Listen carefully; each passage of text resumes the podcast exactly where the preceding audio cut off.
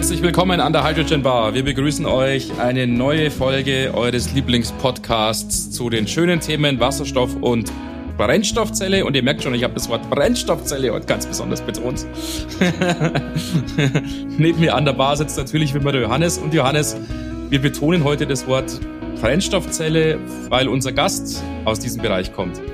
Ja, genau. Erstmal hallo Martin und dann gleich ein herzliches Willkommen an unseren Gast, nämlich den Kevin Schreiber, der uns heute aus den Niederlanden besucht hat, im Prinzip, und dort wirklich jeden Tag, Tag ein, Tag aus mit Brennstoffzellen zu tun hat. Hallo Kevin. Guten Hallo. Sehr gut. Vielen Dank für die, für die Einladung. So verändert sich die Podcast-Landschaft vor außer eineinhalb Jahren oder sowas, Johannes, hatten wir noch teilweise die Mehrzahl unserer Gäste in China sitzen mit dir und einem Gast. Jetzt haben wir die Mehrzahl der ja, Beteiligten hier am Podcast in Holland sitzen. So verändern sich hier die, die, die Regionen. Nur ich sitze immer noch in München rum, aber so ist es oh, halt. naja, genau. Ja, aber wir müssen ja was für unsere Internationalität tun. Ja. Und genau, so sind wir nach Holland gekommen zu Zep Solutions. Also ich muss gestehen, es war nicht irgendwie Absicht, dass ich gesagt habe, ich will jemanden in Holland finden. Aber ich hatte jetzt vor kurzem mal so eine super interessante Meldung gelesen von einem Wasserstoffbagger. Und da wir da schon mal eine Folge gemacht haben, haben wir gesagt, oh, das lese ich mir mal durch. Und da kam Zep Solutions vor. Und dann haben wir gedacht, da muss man doch mal mal schauen, wer das ist. Und so bin ich auf den Kevin gestoßen. Und ich will dir jetzt gar nicht zu viel vorwegnehmen, Kevin. Vielleicht erzählst du mal selber ein bisschen, ja, wer du bist und wie du überhaupt in diesen Wasserstoffbereich gekommen bist. Ja, gerne. Also mein Name ist Kevin Schreiber. Ich bin gebürtig aus Engelskirchen, liegt ungefähr ja, 25 Minuten östlich von Köln. Nach meinem Zivi 2010 habe ich mich entschlossen, um in die Niederlande, Niederlande zu ziehen, nach Delft, um äh, da an der TU äh, Luft- und Raumfahrttechnik zu studieren. Ich hatte eigentlich immer zwei Passionen in meinem Leben. Das war Fliegen und ja, der Motorsport. Und das Fliegen, weil ich ja auch Gleitschirmflieger bin, hat mich eigentlich nach Delft gebracht. Aber in Delft habe ich dann direkt die Liebe zum Motorsport auch wieder, ja, ja, Anschluss gefunden. Das ist eigentlich, dass wir da, ja, wir haben da ja verschiedene Studententeams und da äh, war auch eins dabei, was das Forza Wasserstoff äh, Racing Team, wo ihr schon mal drüber geredet hattet, wo ich dann äh, 2011, also ein Jahr nach meinem Start quasi, dann auch Teil geworden bin von dem Team und das hat mich quasi eigentlich zum Wasserstoff gebracht. Motorsport war der erste Grund, aber der Wasserstoff ist dann der, ja, ist geblieben. Und äh, ich bin einer von fünf Founders von Zep Solutions. Wir haben uns 2017 ja, offiziell haben wir die Firma auf, aufgesetzt und wir haben als Ziel, Wasserstoff-Brennstoffzellsystemen für Heavy-Duty ja, Applikationen zu entwickeln. Das machen wir auch. Und alles, was äh, ja, beigehört, Wasserstoffspeicher etc. Schön zu hören, auch so einen Werdegang, weil ich könnte mir vorstellen, in der aktuellen Situation gibt es wahrscheinlich noch nicht so viele Personen da draußen, die über den Motorsport zum Wasserstoff gekommen sind. Also das ist, glaube ich, relativ einzigartig, Kevin. Schön zu hören, dass es schon in diese Richtung auch geht. Genau, und du hast völlig recht. Vor einigen Wochen haben wir über das Thema Force und, und, und allgemein ja Rennen oder Rennfahrzeuge mit Wasserstoffantrieb gesprochen. Und Johannes, du hast natürlich auch völlig recht, vor noch viel längerer Zeit, ich glaube, das ist wirklich schon ja sehr lang her, ich habe es jetzt gar nicht mehr so genau im Kopf, wann das war, hatten wir mal diese Folge über die, ich glaube, wir haben es damals plakativ Super Heavy Duty Fahrzeuge genannt, wobei der Titel natürlich etwas irreführend war. Also es geht ja, oder es ging nur zum Teil um diese superschweren Minenfahrzeuge, aber wir hatten da auch diese Bagger berücksichtigt, genau. Und wenn ich dich richtig verstanden habe, Kevin, ist das ja der Bereich, auf den ihr euch jetzt äh, im Rahmen der Tätigkeiten deiner Firma Step Solutions so ein bisschen gestürzt habt. Weniger jetzt im Fokus wahrscheinlich Motorsport, richtig? Äh, ganz genau. Also wäre wünschenswert, aber der Markt ist, glaube ich, noch kleiner im Motorsport momentan als äh, im Heavy Duty. Nee, aber wir haben uns eigentlich als Hauptziel gesetzt, dass wir ja Firmen aus Nischmärkten, also da, ich man hat jetzt zum Beispiel Mercedes-Benz, Volvo, die sind groß genug, um ihre eigenen Brennstoffzellsysteme zu entwickeln, weil ja, Firmen, die selber einen Dieselmotor entwickeln können, die schaffen es auch eine Fuelcell zu entwickeln, also viel ja, ist nicht wirklich komplexer. Aber die Firmen, die ja normal den Dieselmotor einkaufen, also es gibt viele Firmen, die bauen dann ja, paar hundert oder tausend Fahrzeuge im Jahr, die kaufen dann von ja, großen Firmen eigentlich den Dieselmotor ein. Und für diese Firmen wollen wir eigentlich ja, das Wasserstoff-Knowledge bieten man sieht oft bei diesen Firmen, dass schon mal, dass man was elektrifiziert hat. Also gibt es schon viele ja, Fahrzeugbauer auf dem auch kleinen Schra auf dem der deutsche Wort wieder vergessen, aber im, auf dem kleinen, ja, die, die, die schon mal Elektrofahrzeuge gebaut haben und die jetzt im nächsten Schritt was mit Wasserstoff machen wollen. Und da haben wir halt sehr ja, energiedichte Systeme für entwickelt, die auch voll integriert sind. Das heißt, im Endeffekt muss sich der Fahrzeugbauer um nichts mehr kümmern, außer halt die ja, elektrische Seite vom Fahrzeug. Und wir liefern dann vom Fuelcell-System über äh, Wasserstoffspeicher bis Kühlung alles an und steuern es auch selber an. Das heißt, es ist eigentlich sehr ja, Plug-and-Play-Approach. Ich habe mir auf der Webseite natürlich da eure äh, äh Systeme auch angeschaut. Und das ist ja wirklich faszinierend. Im Prinzip ist es so ein Kasten, der auch gar nicht so groß aussieht. Also ich war da schon überrascht zu sehen, dass da wirklich da, ich glaube, euer größtes System ist 150 Kilowatt äh, an Leistung. Wie kompakt das eigentlich aussieht. Weil man denkt ja immer bei Wasserstoffantrieben, das ist so ein Riesending und ein Riesenmotorblock und so weiter. Ähm, aber es, ja, wirkt sehr ja, dicht, wie du schon gesagt hast. Ähm, vielleicht, bevor wir jetzt auf dieses ganze Thema, wie, wie kriegt man das denn so, so dicht zusammenkommt, vielleicht nochmal ein, ein Rückblick auf deine Zeit bei Forse. Ähm, du hast gemeint, ihr habt da einen Wasserstoffrennwagen oder sogar mehrere entwickelt. Und da warst du ja, soweit ich das verstanden habe, wirklich federführend mit dabei. Ähm, magst du da vielleicht mal auf diese Zeit zurückschauen und sagen, was, was waren denn da die großen Erfahrungen? Warum bist du dann wirklich in der, im Wasserstoff hängen geblieben und bist nicht zum, keine Ahnung, Formula Student Team rübergegangen, als es das gab. Ja, ja, kurz zur Geschichte von dem Team. Also das Team wurde in 2007 gegründet und das war eigentlich, der Hauptgrund war die Formula Zero, daher kommt auch der Name Forse, also Formula Zero Competition in Europa, da waren glaube ich fünf Unis dabei da hat man äh, drei Jahre lang eigentlich mit Go-Karts äh, gegeneinander ist man da angetreten, Go-Karts mit Wasserstoff. Und nach den drei Jahren ja, wurde die Competition quasi aufgelöst. Dann hat das Team aber weitergemacht. Dann hat man zwei Jahre lang Formula Student Autos mit Wasserstoffantrieb gebaut. Da bin ich dann quasi 2011 im zweiten Jahr, wo man äh, ja, Wasserstoff Formula Student Autos gebaut hat, habe ich mitgemacht. Man hat aber gemerkt, dass in Formula Student geht es halt um sehr, sehr, sehr kurze Reichweiten. Das heißt, da eine kleine Batterie reicht da völlig aus und das ist sieht man auch jetzt, wenn man guckt, äh, was sind alles Wasserstoffapplikationen. Das sind jetzt nicht die Applikationen, wo man am Tag 50 Kilometer fährt, sondern halt, ne, wo man viel Energie braucht. Und darum haben wir uns entschieden, also 2011 war ich dann als Part-Timer äh, beschäftigt und ab 2012 dann auch Fulltimer. Da haben wir gesagt, wir machen jetzt mal, wir bauen ein großes Rennauto, um halt wirklich mit ja, auf der Nordschleife oder in, in Sandford ja, zeigen zu können, was, was Wasserstoff steckt und haben halt von ja, null angefangen, haben uns einen, einen Ballard-Stack von damals gekauft und hatten ungefähr, haben ein System gebaut, was ungefähr 100 Kilowatt Leistung hatte, aber daneben halt auch das ganze Rennauto entwickelt.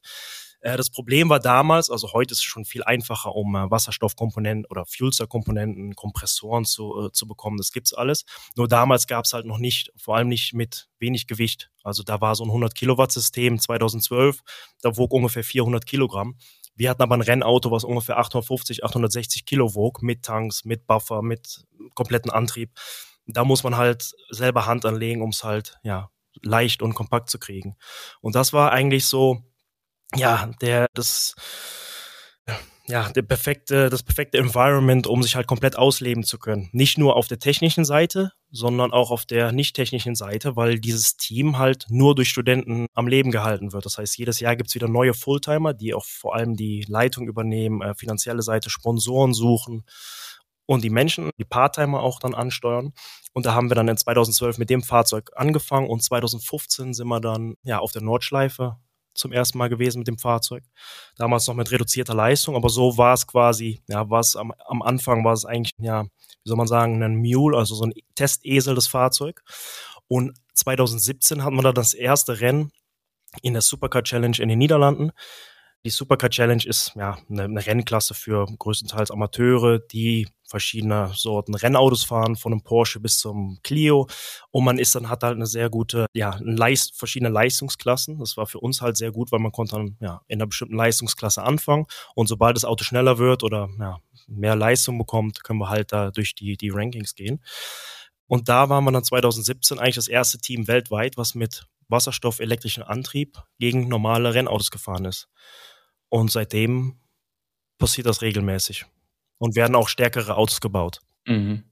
Jetzt könnte ich mir vorstellen, ihr habt natürlich unter anderem diese legendären Rennstrecken, die du erwähnt hast, die Nordschleife oder in Sandford, ja deshalb gewählt, um da eine Sichtbarkeit zu gewährleisten, um da auch natürlich, ja, vielleicht in, in, in ja, Medien aufzutauchen, logischerweise. Auf der anderen Seite hast du erwähnt, lange Zeit wart ihr ein Team, das hauptsächlich von Studenten äh, getragen wurde und das natürlich mit einer, ja, zu dieser Zeit, von der du jetzt gesprochen hast, sehr, sehr neuen Antriebstechnologie ausgerüstet war oder die Fahrzeuge waren mit einer sehr, sehr neuen und unbekannten, speziell natürlich im Rennsport, Antriebstechnologie ausgestattet.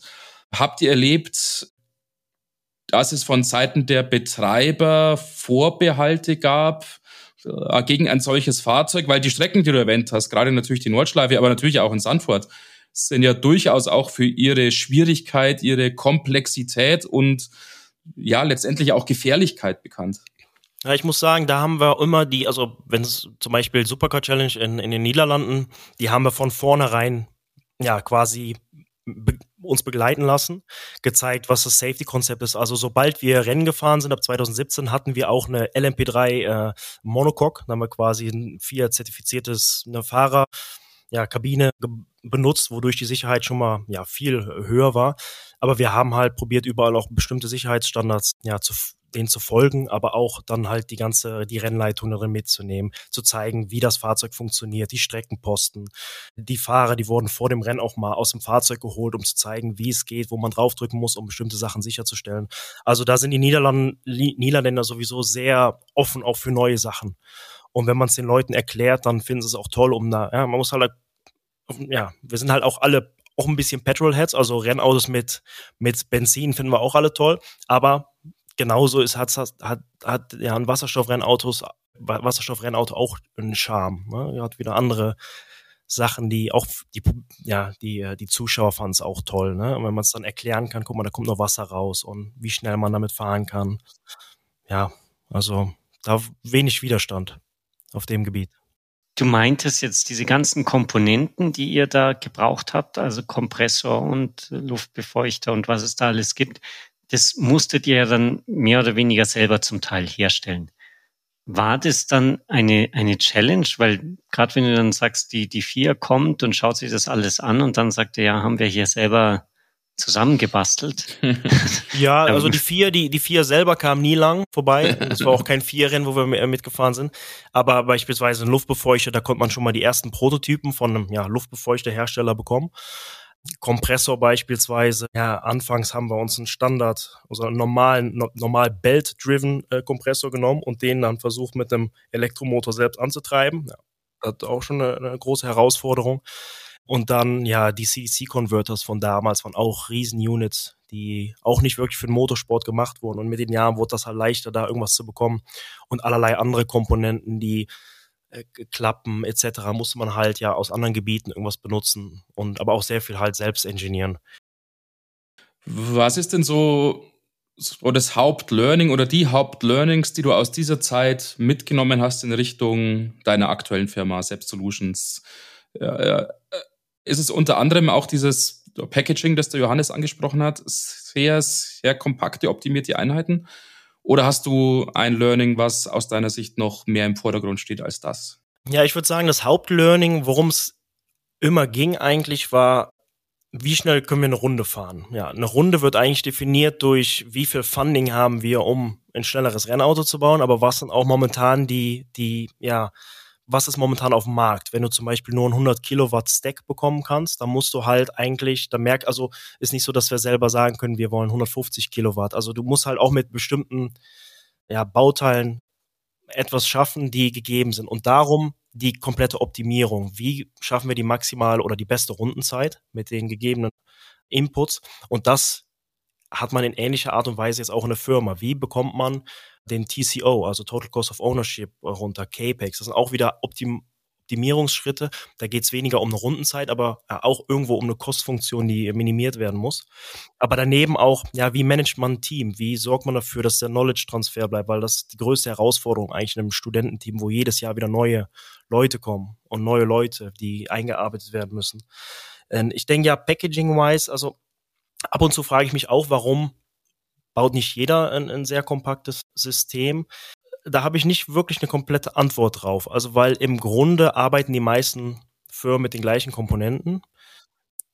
Man muss schon gute Modelle haben, um auch genau zu wissen, wie groß size ich zum Beispiel, also wie groß wird mein Intercooler beispielsweise oder verschiedene Komponenten. Es kann auch sein, dass wenn man nicht ganz genau gute Daten hat oder weiß, wie man bestimmte Komponenten äh, wählen muss, dass man vielleicht auch zu größeren äh, Komponenten, ja, die bevorzugt.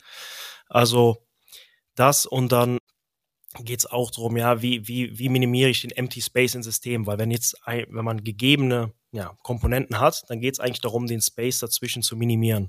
Äh, Interfaces zwischen Bauteilen, Bauteile kombinieren zu einem, zu einer Funktion. Also da gibt's, ja, ich würde sagen, keine klare Antwort. Aber ja, dieser Motorsport-Drive, äh, um es halt leichter und kompakter zu machen, war anfangs dachte ich, dass es vielleicht im Heavy-Duty-Markt nicht wirklich nötig ist. Jedoch ist es da genauso wichtig, weil Zero Emission, in der Zero Emission Welt hat man nie genug Energie mit. Das heißt, wenn ich meine Fuel Cell noch kompakter machen kann, kann ich mehr Wasserstoff mitnehmen oder eine größere Batterie. Und das, das bleibt halt. Mhm. Das wäre nämlich jetzt genau meine Frage gewesen. Du ah, denkst schon immer, vorweggenommen. Ja. Genau. Der Lastwagen hat so viel Platz oder der Bus, aber dem ist dann anscheinend nicht so.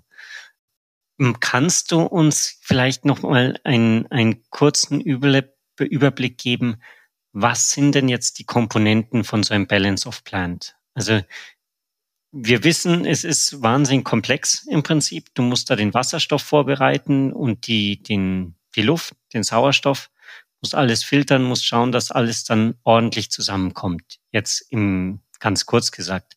Aber magst du uns da eine, einen Einblick geben, was da für Details damit spielen? Ja, also in der, in der Basis, ne, man hat den Stack, ein sehr, ja, passives, einen passiven Block, wo man dann die, die an der Kathodeseite die Luft, dann an der Anode den, den Wasserstoff, dann haben wir noch Cooling und dann haben wir noch den Strom, der geregelt werden muss. Und da an der, an der Luftseite geht's halt ja den richtigen Druck, die richtige Temperatur, die richtige Befeuchtung etc. Ja, dann an Wasserstoff ähnlich, also richtigen Druck, richtige Feuchtigkeit, Temperatur. Da müssen wir da auch noch dafür sorgen, dass das Wasser da ja, rausgeholt wird, aber auch, dass gepurcht wird, beispielsweise hohe Konzentration an Wasserstoff zu, zu erhalten. Dann die Kühlung ist ein sehr, sehr wichtiger Punkt in der Fuel Cell, womit sehr, ja, das ist quasi die, auch die Lebenszeit des Fuel Cells teils gesteuert werden kann, die Effizienz des Stacks. Und dann haben wir noch den Strom, den wir regeln müssen. Und ja, also da gibt's verschiedene Sachen. Wenn wir jetzt nur gucken, zum Beispiel, was ist das Wichtigste eigentlich im Heavy-Duty-Segment ist, ist Lifetime und Fuel Efficiency, weil wenn ich quasi für ein, äh, ein gleiches System mehr Stunden rausholen kann und weniger Wasserstoff verbraucht, dann ist das besser für meine, ja, für meinen Total Cost of Ownership, für meinen Verbrauch und für ja, die Lebensdauer. Und da muss man halt ganz genau wissen, was man an verschiedenen Seiten regelt und wie man es auch parallel regelt. Ja, da geht's dann über Drücke, da geht's über Fatigue, äh, ganz viele Sachen, weil wenn man 20.000 Stunden erreichen will, dann macht halt der kleinste Unterschied, kann dafür sorgen, dass es in 20.000 Stunden schon für eine Degra Degradation sorgt oder eine Beschädigung etc. Ja, und dann haben wir das, das System an sich, wenn es geht um Packaging, man weiß, also man muss eine gute, es ist schon mal sehr wichtig, wenn, wenn man auch als, als, als die Person, die das Packaging macht, gut versteht, wie alles funktioniert und wie man verschiedene Teile sortieren kann, um äh, ja, minimale Wege zu schaffen. Ja, beispielsweise. Gibt es bei dem Balance of Plants, das ihr jetzt erarbeitet habt für eure Einheiten, für eure Systeme, irgendwas, was dich jetzt gerade im Vergleich mit deiner Erfahrung aus dem Rennsport sehr überrascht hat, wo es also wirklich Unterschiede zwischen Rennsport und Anwendung im Heavy-Duty-Bereich, zum Beispiel jetzt eben für die Baustellenfahrzeuge gibt? Kannst du da auf ja. irgendwas mit dem Finger sozusagen zeigen und sagen, boah, hätte ich nicht gedacht, dass es so ist? Ja, was natürlich der größte Unterschied zwischen dem, zwischen dem, dem Motorsport und jetzt dem Heavy-Duty-Markt ist, ist, dass der Motorsport, da wird System eigentlich entwickelt für für das Rennszenario. Also dein fürs Rennszenario nicht im Winter immer genug äh, Ingenieure drumherum, die alles kontrollieren können. Das quasi ist, das System ist nie an, wenn da niemand nebensteht oder wenn es zum Beispiel minus 10 Grad ist und etc. Wenn ich jetzt ein System für Heavy Duty baue, dann muss ich es natürlich dafür bauen, dass es im Winter nicht befriert, dass es verschiedenste Leistungen liefert, dass auf jedem Leistungssetpoint perfekt funktioniert. Also die Komplexität qua Ansteuerung und auch qua ja, nochmal Komponenten, die dann noch extra zugefügt werden müssen, um dafür zu sorgen, dass man zwischen minus 30 und plus 50 Grad Celsius äh, nichts zerstört, ist schon nochmal viel, viel größere Herausforderung und ja, benötigt dann auch noch extra Komponenten. Wenn du dir das jetzt so anschaust, da könnte man ja fast meinen, irgendwie Brennstoffzelle an sich ist gar nicht so eine Hochtechnologie, sondern es ist mehr quasi die Kompetenz, das alles zusammenzubringen und dann ja äh, lauffähig zu machen und eben, dass es im Winter nicht einfriert und so weiter. Würdest du dem zustimmen? Also wie, wie siehst du das? Wie wichtig ist jetzt die, die Brennstoffzellen oder das Wissen um Brennstoffzellen? Wie wichtig ist das Wissen um alles drumherum? Ähm, mit, mit allem drumherum meinst du dann den kompletten Powertrain oder? Also ich erst eigentlich nur dieses Balance of Plant. Also um wirklich zu schauen, dass da Strom rauskommt im Prinzip? Also ich würde sagen, wenn man, wenn man in die Industrie guckt und sieht, wie viel oder wie effizient Ver Verbrennungsmotoren laufen, dann würde ich nicht sagen, dass die Brennstoffzelle wirklich eine große Herausforderung ist. Also es ist nichts, was ich, ich schätze es nicht als komplizierter als ein Verbrennungsmotor, ganz ehrlich. Und von daher, ja, es ist komplex, es ist vielleicht, ja, es ist komplexer als ein Batterieantrieb, ein batterieelektrisches Fahrzeug. Aber ja, also ich glaube, an einem bestimmten Punkt, nach sehr, sehr viel Testen, hat man doch schon quasi alle, alle Schmerzpunkte beseitigt und ja, versteht es an sich. Also das Klingt ganz easy eigentlich. Ja, das würde ich jetzt auch nicht direkt aber das sagen. Das ist also, wahrscheinlich auch nicht der Fall, sonst gäbe es ja genug andere Firmen, die das machen würden. Nee, aber das deckt sich ja mit dem auch, was wir schon öfter im Podcast auch gehört haben, weil es ja oft so ist, zumindest habe ich so den Eindruck auch, dass Leute, die sich jetzt weniger mit Wasserstoff beschäftigen, natürlich erstmal so ein bisschen immer diese Hemmschwelle, ja, ist das nicht alles wahnsinnig gefährlich haben, aber dann auf der anderen Seite auch so ein bisschen die Vermutung haben, ja, aber das ist doch bestimmt alles ganz wahnsinnig schwierig, die Drücke und die Temperaturen und die Druckschwankungen und alles ganz schlimm und so weiter. Und wenn man mit den Brennstoffzellenleuten spricht, speziell mit den Brennstoffzellenleuten, wir ja immer wieder dann die Antwort bekommen, ja, so schlimm ist es eigentlich gar nicht. Natürlich, ja, es steckt ein Haufen Arbeit drin und wir mussten jetzt da schon ordentlich Hinschmalz reinstecken, aber wir können das schon beherrschen. Und das ist ein, ein schönes Learning, wenn ich da bei dem Ausdruck wieder bleiben darf, auch das, dass ich persönlich aus dem Podcast mittlerweile auch schon mitgenommen habe, dass die Leute, die sich wirklich Tag aus, Tag ein sehr intensiv mit sowas wie Brennstoffzellensystemen beschäftigen, uns ja hier berichten, ja, man kann das schon managen. Also ja, da gibt's jetzt wahrscheinlich mehr Rocket Science-sigere Technologien als ein Brennstoffzellensystem. Ja, also ganz klar. Und auch Quad, Quadrü also wenn man jetzt nur guckt nach zur Fuel Cell, Quadrücke passiert da nicht viel Spannendes. Temperaturen auch nicht. Spannungen, ja, funktioniert alles top. Und wenn man auch sich auf, ja, wenn man sich den Wasserstoffspeicher anguckt, ja, es sind relativ stabile Angelegenheiten. Ne? Also auch qua Leakage, kein Leakage mehr, so viel Bewachungssysteme, viel mehr als Benzinerfahrzeug. Und wenn ich auf meinem Motorrad sitze, habe ich auch zwölf Liter zwischen den Beinen Benzin. Also da da, da heult auch keiner mehr drüber rum. Also von daher würde ich schon sagen, es ist auch sicher. Also ja. Ich glaube, die, die Magie ist halt, dass du da äh, irgendwie Wasserstoff und Sauerstoff zusammentust und dann kommt Strom raus. Ohne dass es jetzt brennt oder keine Ahnung, wie im Motor das explodiert. Das kann man sich noch erklären, irgendwie als quasi Laie, aber wahrscheinlich mit dem, mit der Brennstoffzelle irgendwie ist es schon ein bisschen unverständlich. Vielleicht kommt daher dieses, dieses, der Gedanke, dass das ja wahnsinnig komplex sein muss. Ja, also das, das, das muss ich ganz ehrlich sagen, wenn ich äh, bei uns auf der Testbank die Systeme sehe und überlege dann, okay, da kommt jetzt 50 oder mehr Kilowatt raus aus dem Block, aber außer, außer dem Kompressor und ja, einer Wasserpumpe dreht sich wenig. Also schon, ja, genau. Aber bei der Batterie ist natürlich auch ähnlich. Also da ja. dreht sich auch wenig und trotzdem stark Ströme. kommt, ja, genau.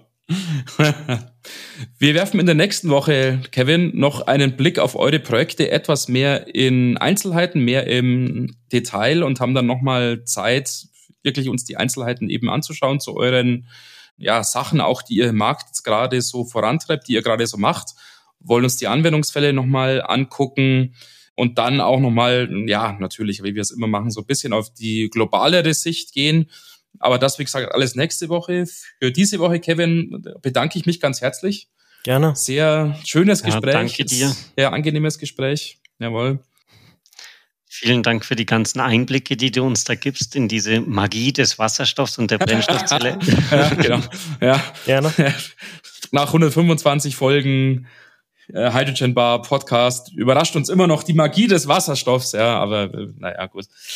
Für unsere Hörer, wie immer noch der Hinweis, wenn ihr euch auch noch mehr mit der Magie des Wasserstoffs beschäftigen wollt, schaut gerne auf unserer Website vorbei www.hydrogenbar.de. Ihr findet natürlich da auch diese aktuelle Folge wiedergegeben oder wieder gespiegelt, auch mit den Links. Wenn ihr euch also mehr Einzelheiten zur Firma von Kevin anschauen wollt, zu SAP Solutions oder wenn ihr euch nochmal Hintergründe durchlesen wollt über das Rennteam, Forse und einige weitere Sachen, schaut da gerne vorbei, schaut euch die Show Notes zu dieser Episode heute an und klickt euch da mal durch, das würde uns freuen. Und wenn ihr dann ein Feedback für uns habt oder auch ein Feedback für Kevin oder für uns alle zusammen, dann nutzt gerne unsere E-Mail-Adresse kontakt at hydrogenbar.de oder selten genutzt, aber hin und wieder doch. Es gibt auch, wenn ihr euch die Episode auf der Webseite anschaut, also die Seite der Episode und dann nach unten scrollt, findet ihr auch ein Kontaktformular. Da könnt ihr auch mit uns und mit Kevin in Kontakt treten, falls ihr Feedback, Input zu dieser Folge heute habt. Habe ich noch was vergessen, Johannes? Ich glaube nicht. Ich glaube nicht. Ja. Wir danken dir ganz herzlich, Kevin, und freuen uns schon, dass wir nächste Woche wieder mit dir sprechen können und wünschen dann euch allen eine schöne Woche. Bis dann.